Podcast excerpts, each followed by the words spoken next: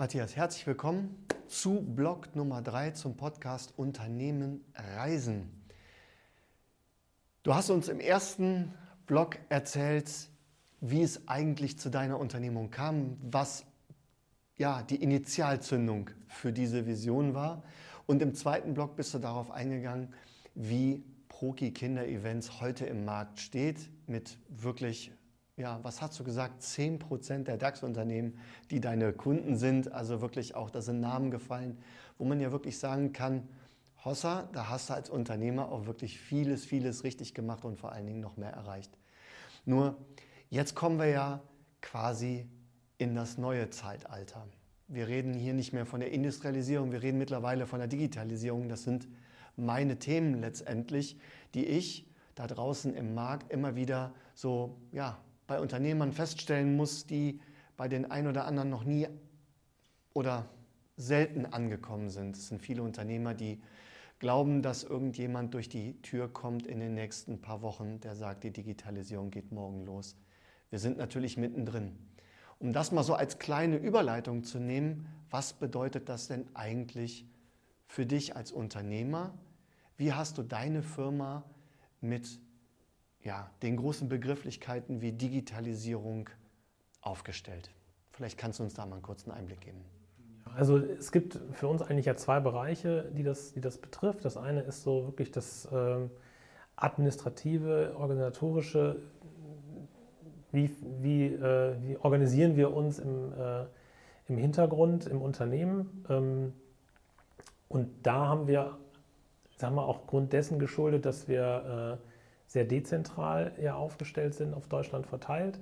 Und äh, auch mit unseren Mitarbeitern, die ja die ganzen Betreuerinnen, Betreuer, die sehr jung sind, was heißt sehr jung, also äh, alle Anfang 20 im Prinzip, so, das ist so die, die Zielgruppe, ähm, um mit denen in, in Kontakt zu bleiben, um ähm, das, das organisatorisch so umzusetzen, äh, haben wir schon relativ früh, ist auch jetzt schon fast wieder zehn Jahre her, angefangen, ähm, eigene Software zu entwickeln, um das Organisatorische bewältigen zu können. Also wart ihr damals auch da in diesem Bereich Pionier? Ich meine, das Wort Pionier ist ja jetzt mehrmals gefallen, aber vor zehn Jahren, vor kurzem stimmt ja nicht. Vor zehn Jahren ist ja in der Zeit wirklich vielleicht, vielleicht, vielleicht muss, ich, muss ich noch weiter, weiter vorspulen. Ähm, ich hatte ja erwähnt, dass ich äh, vorher mit der Firma Rheinlein äh, im Bereich Multimedia, nannte man das ja damals, äh, unterwegs war. Und als ich dann mit, mit, mit Proki angefangen habe, ähm, haben natürlich schon äh, eine gute Webseite gehabt. Wir kannten damals schon den Begriff Suchmaschinenoptimierung ähm, und haben uns da so aufgestellt, äh, was dann dazu geführt hat, dass wir eben äh, im Internet gut zu finden waren, was heute selbstverständlich ist, was heute quasi jeder kann. Äh, damals waren wir damit aber äh, natürlich äh, ganz weit vorne. Ähm, mit, dem, mit dem Wissen, äh, was, was wir hatten, waren wir in der Firma Rheinlein im Bereich Multimedia halt mittelmäßig, aber in der Welt äh, der Kinderevents äh, waren wir natürlich die Könige, weil äh, wer eine Kindereventagentur oder was Vergleichbares damals gegründet hat, hatte halt keine Ahnung von Internet- und Suchmaschinenoptimierung mhm. und Digitalisierung äh, schon gar nicht, wusste damit überhaupt nicht anzufangen. Und das hat uns wahrscheinlich auch damals den Rückenwind gegeben, dass eben so Firmen wie, wie die Allianz und die Bahn und, äh, und Lego uns gefunden haben. Ja. Ähm, heute werden auch andere gefunden, heute sind wir aber halt schon größer. Das war so der, der Anfangsschub. Und ähm, heute aufgrund der, der Größe des, des Unternehmens, ähm, allein wenn es um, um, um äh, Personaldispo geht und sowas, das können wir nicht mehr mit einer Excel-Tabelle lösen. Äh, da brauchen wir einfach äh, Spezialsoftware, die wir uns dann, äh, die auch selber für uns entwickelt wurde, ähm, um das überhaupt bewältigen zu können, was, was wir heute umsetzen. Ähm, insofern sind wir da jetzt mittendrin in der Digitalisierung. Damals ging es um, um Marketing, heute geht es wirklich da um, um Umsetzung. Und ähm, ich hatte vorhin gesagt, es gibt so zwei Bereiche. Das zweite ist auch danach natürlich das Inhaltliche. Wenn wir über Programme reden, die wir mit Kindern machen, ähm, da machen wir nicht ausschließlich Digitalisierung, aber es ist ein, ein Bestandteil. Das heißt, wir bieten auch Programme an, ähm, um eben auch das Thema Digitalisierung bei Kindern äh, anzugehen. Ja, also ja, nicht ausschließlich. Wir gehen auch ganz klar auf, auf Kreativ und, und andere Bereiche, aktiv, aktiv und so weiter, Bedürfnisse von Kindern ein. Aber das Thema digital ist natürlich auch, äh, auch dabei. Wir haben Roboter-Workshops entwickelt, äh, Workshops zum Thema Smart Home. Ähm, äh, Programmierworkshops und so weiter, je nach, je nach Altersgruppe, was wir gerade haben, ähm, sind das Themen, die, äh, die da durchaus angesagt sind und die bieten wir natürlich auch an. Das sind alles Themen, die wirklich so up-to-date sind und die man ja auch teilweise wirklich in der Schule vermisst, muss man ja auch mal so sagen. Also insofern ist das ja eine tolle Sache, dass ihr das dann in der Freizeit eben genau äh, anbietet. Die Kinder haben Freizeit, euer Business ist es, aber die Kinder haben Freizeit und dass sie dann mit so modernen digitalisierten Themen quasi konfrontiert werden, das ist ja wirklich fantastisch. Was sind denn eigentlich deine modernen Herausforderungen für dich als Unternehmer? Auf der einen Seite natürlich klar, diese Digitalisierung in-house voranzutreiben, aber wie hat sich denn so der Markt verändert letztendlich? Schwierige Frage. Anders gestellt die Frage, ähm, man kann sicherlich auch in deinem Markt ähm, davon sprechen, dass, sagen wir mal, die Bedürfnisse des Marktes sich verändert haben. Also früher hat man vielleicht tatsächlich, sagen wir mal, eher das Klopfen auf, mit einem Holzhammer auf einen Holzstift ähm, ähm, gut gefunden und das, was State of the Art heute sprichst du von digitalen, von digitalen Roboter-Workshops. Also wie könntest du das nochmal skizzieren? Wie hat, der, wie hat der Markt, also auch gerade jetzt aus Firmensicht, aus Kundensicht, sich denn entwickelt? Was kriegst du denn für Anfragen in der heutigen Zeit? Ja, dadurch, dass, ich hatte ja vorhin gesagt, dass wir gerne ähm, die Themen der, der Kunden aufgreifen, mhm. um, äh, um Programme zu entwickeln, muss man natürlich auch sagen, äh, die Anzahl der Kunden, die im Bereich Digitalisierung unterwegs sind, sind größer geworden mhm. und dadurch ist natürlich auch die Anfrage an solchen Themen ähm, größer geworden, weil wir natürlich uns auch dann an deren, an deren Themen orientieren wollen. Ne? Also das heißt, äh, mittlerweile äh, kriegen wir halt Aufträge von, von Softwareunternehmen, die haben wir vor 15, 20 Jahren noch nicht bekommen, weil da gab es diese Unternehmen einfach noch Richtig, gar nicht. Ja. Ne? Mhm. Die haben sich jetzt erst entwickelt und deswegen gibt es natürlich auch deswegen mehr äh, Anfragen in dem Bereich. Ähm, wobei ich ganz klar auch sagen muss, wir haben äh, auch zu Corona gab es natürlich bei uns auch dann die Überlegung, äh, bieten wir digitale Programme an, äh, rein online basiert und haben also ganz schnell aber gemerkt, ähm, unsere Zielgruppe sind nun mal Kinder. Ähm, und äh, wir werden an einem Blatt Papier und einem Buntstift, äh, glaube ich, auch in den nächsten 20, 30 Jahren nicht vorbeikommen. Ähm, wir werden also weiter, äh, auch wenn wir kreativ sind, mit, wie gesagt, Blatt Papier und Buntstiften und Wachsmalstiften äh, arbeiten und die nicht irgendwann in äh, Tablets äh, umwandeln. Äh, es gibt mit Sicherheit andere Branchen, die sich da ganz anders umschauen müssen. Ähm, wir sind so schnell es irgendwie ging wieder zurück in das alte Muster, auch wenn man sagt, das ist ja vielleicht irgendwie erstmal ein bisschen äh, schlecht, ne? wir haben doch gleich was Neues äh, für uns entdeckt. Nein, also ähm, um was geht es bei uns? Ähm, wirklich ähm, das Persönliche ganz nah, ganz nah am Kind, mit den Kindern gemeinsam zu machen. Ja, wir entdecken auch gerne digitale Themen und machen auch gerne mal gemeinsam an einem Laptop oder einem Tablet ein Programm, aber ähm, Kinder, die ja eben auch verschiedene Bedürfnisse haben, Kreativität, Aktivität, ähm, wissen, da kommt das Thema digital auch drin vor, klar, und es wird auch mit Sicherheit mehr. Aber ähm, auch Fußballspielen, das werden wir, glaube ich, auch in 20 Jahren noch. Und nicht nur äh, mit Joystick, sondern so richtig mit einem echten Ball und voll draufballern.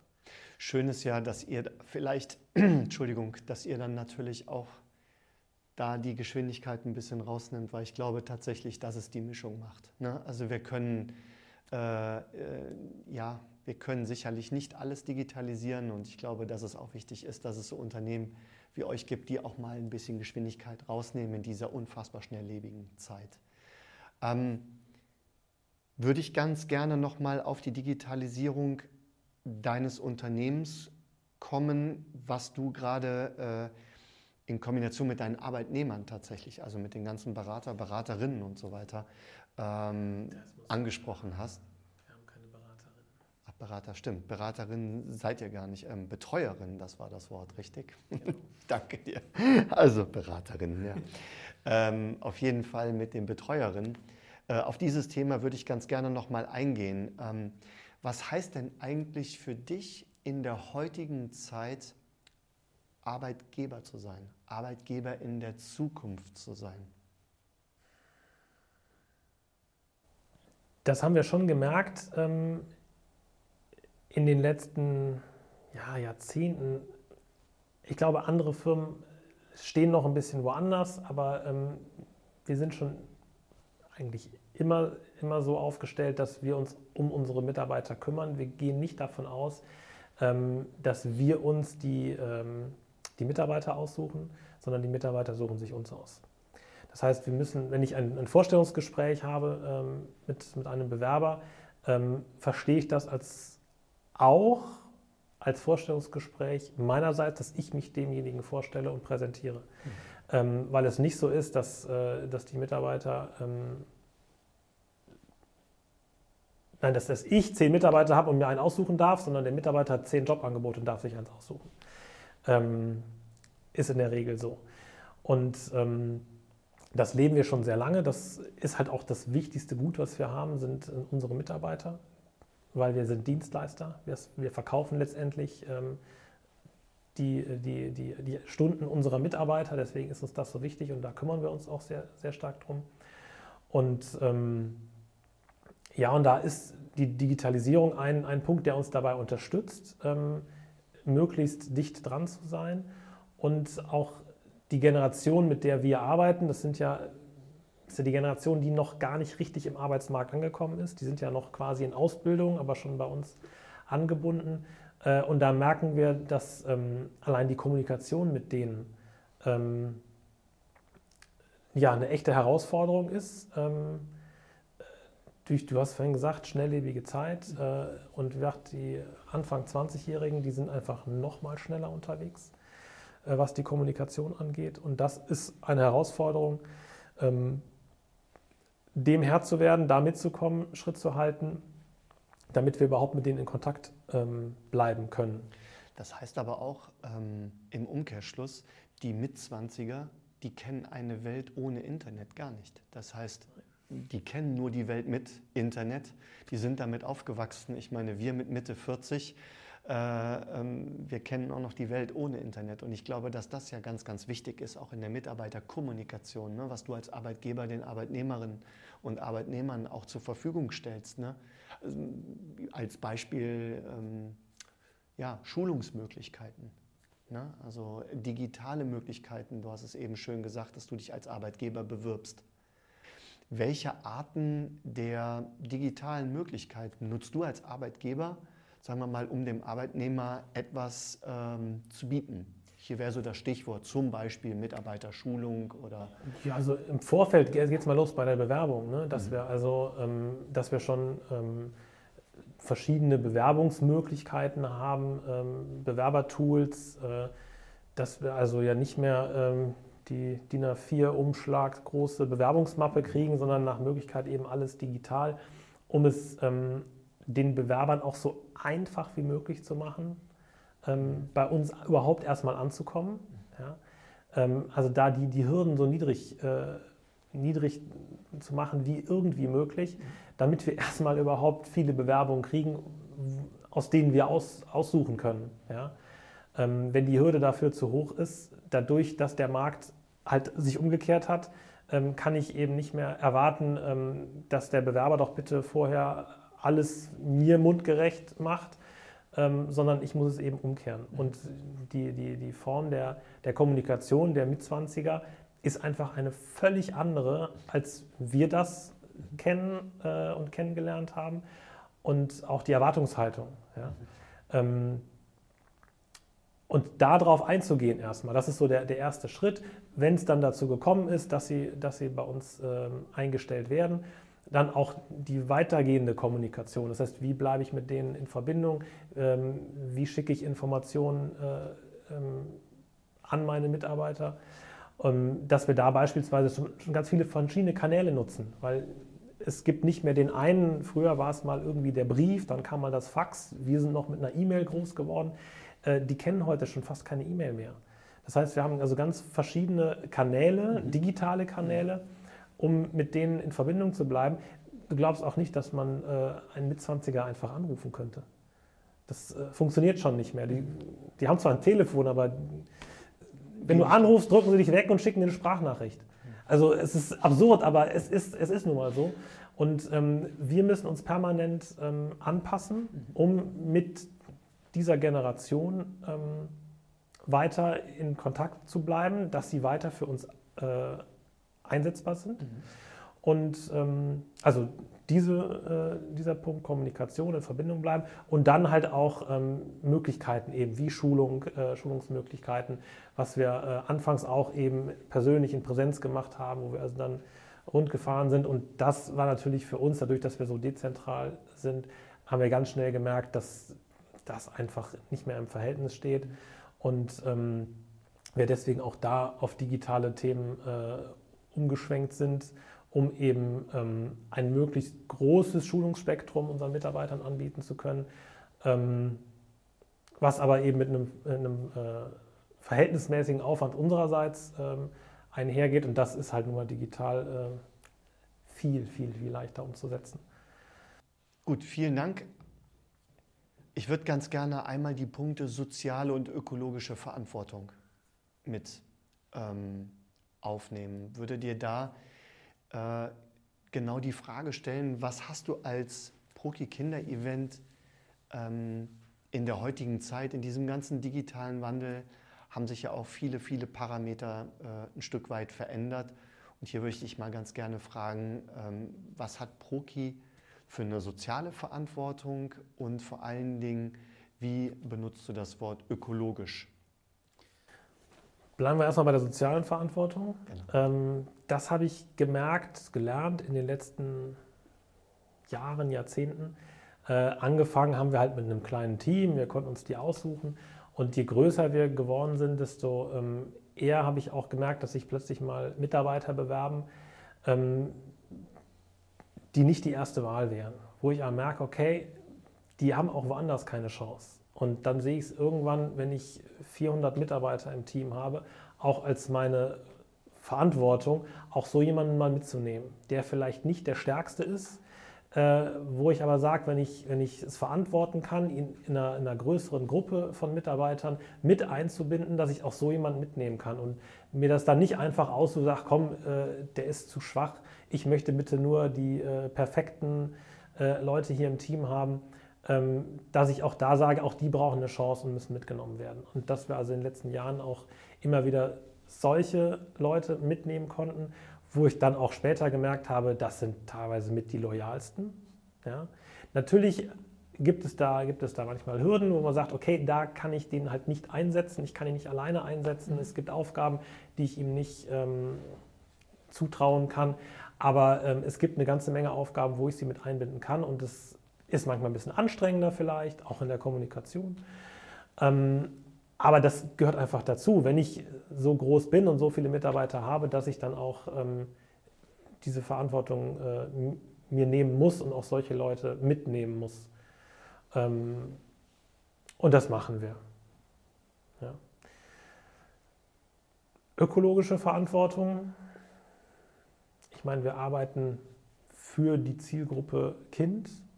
Ähm, es wäre fatal, wenn ich für diese Zielgruppe arbeite, äh, denen die Zukunft äh, zu rauben, indem ich äh, eine ökologische Katastrophe bin.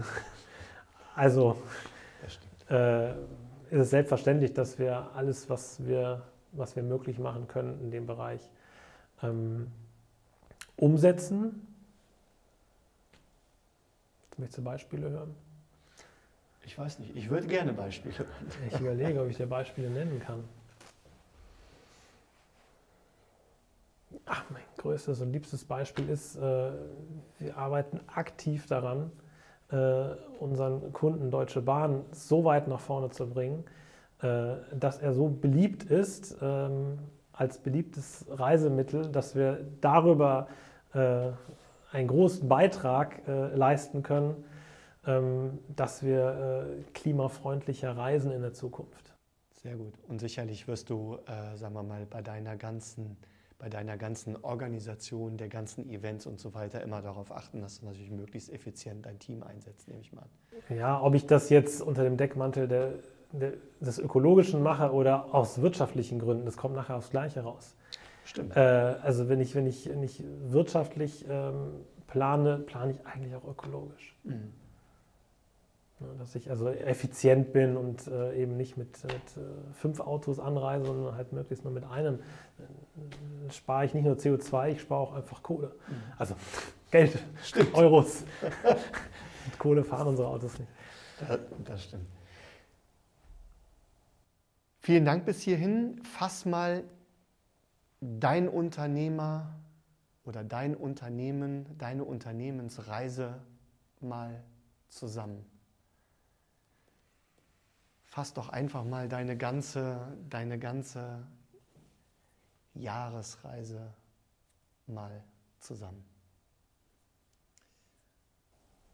Angefangen, gegründet aus einer sehr positiven, sehr positiv emotionalen, persönlichen Erfahrung.